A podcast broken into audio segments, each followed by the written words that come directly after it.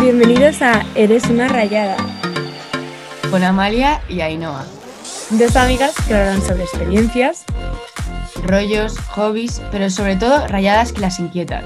Podcast solo apto para gente que quiera reírse, pasar un buen ratito y sentirse acompañada.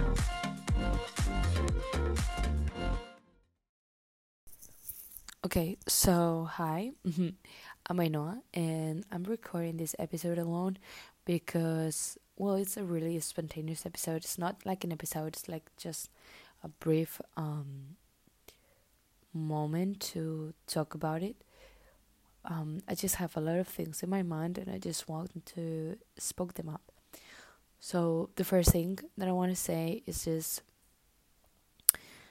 um here sometimes I've been struggling with the certain way of um, being or acting a way or doing things or just trying to fit in and I just well I just not realized but I think that um I got to a point where it's exhausted to try to keep up with the rhythm that you don't like you know and it's really good to find people that are on the same vibe as you and respect your flow in a way because sometimes you don't want to be or do things that other people want to do and it's just completely fine. But sometimes you feel like under pressure to you feel like if you don't go you're gonna be not part no longer part of the group or things like that and that's not true i know it's hard to realize but you just have to keep that in mind. It doesn't matter if you don't want to do or to go to a party or if you want to stay at home and watch netflix it's completely fine. You don't have to be 24/7 out there having fun and getting drunk and you know it's not about that personally i think that. And we just sometimes let ourselves be so influenced about the environment and try to fit so hard. But i think the best persons just come when you don't um look for them you know? I just feel some now so grateful for having found people that make me feel secure and just respect the way I want to have fun or the way I I live and if I have a routine or have things to do or I just don't want to go to a party or that thing they respect it and they don't make me feel guilty about it which is really nice. So that's something that I want to say like just please don't think that if you don't do things that the rest of the people do, you're gonna be like the boring person. No, you just being you, and if your friends is for something, so keep that in mind. The second thing that I wanted to talk about is, um, if you really struggle with the way you look or the way you I don't know, the way you feel, I think it's completely normal not feeling 100% aligned with yourself. But I think you have to respect your body. You have to respect the way you you are, you know. We only have one body. We only have ourselves basically. Maybe you have a great girlfriend, great boyfriend, great family, but to the end of the day you have yourself and the one you wake up every day with is yourself.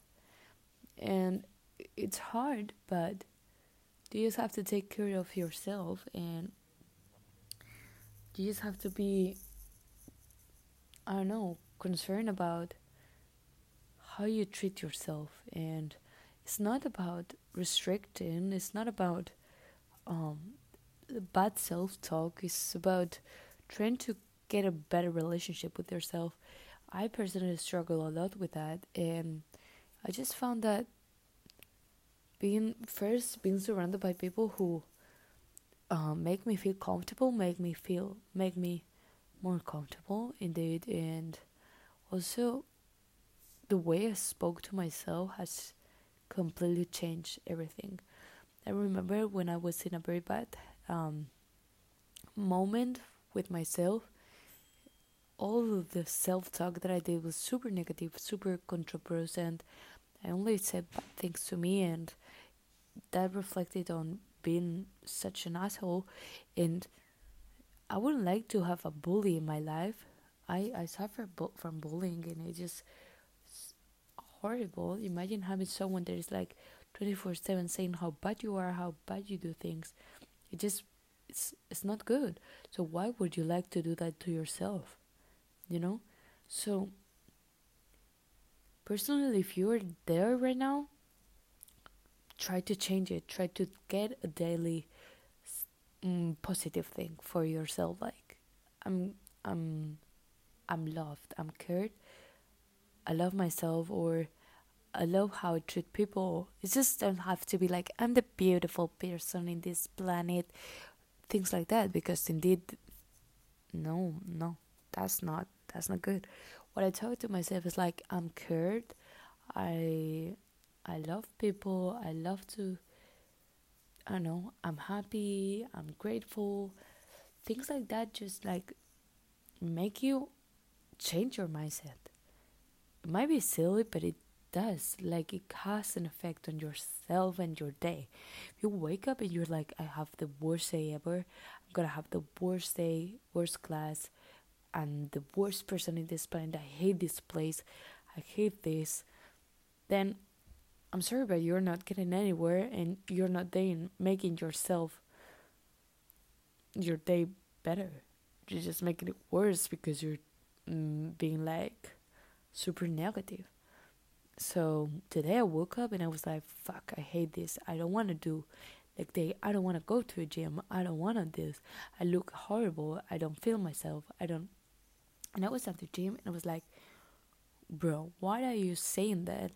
Yesterday I had like a very bad like self-doubting moment and I just realized that I want to take care of my body. I want to be good with myself. I don't want to be carrying out or being affected by other people's problems just because they are insecure or they are negative.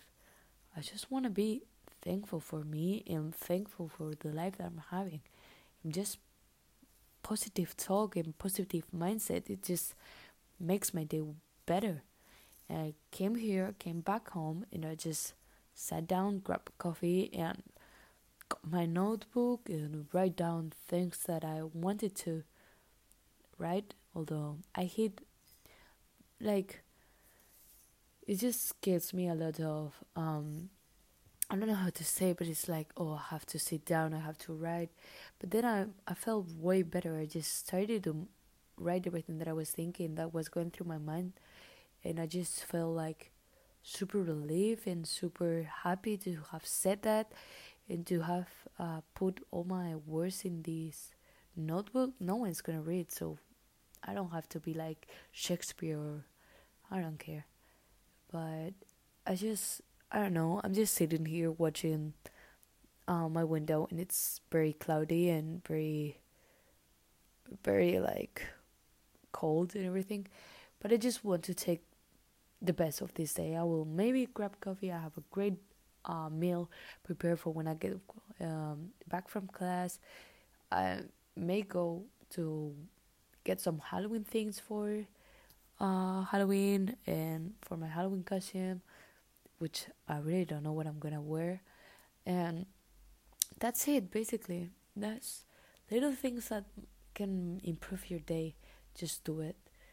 And I hope I mean, it doesn't make any sense this episode though. But I just want to let out there how I feel and a little bit of a reflection. And if it can help you to make your day better, just to think about what can you do to make your day better, it just works for me. So thank you for hearing it and love you.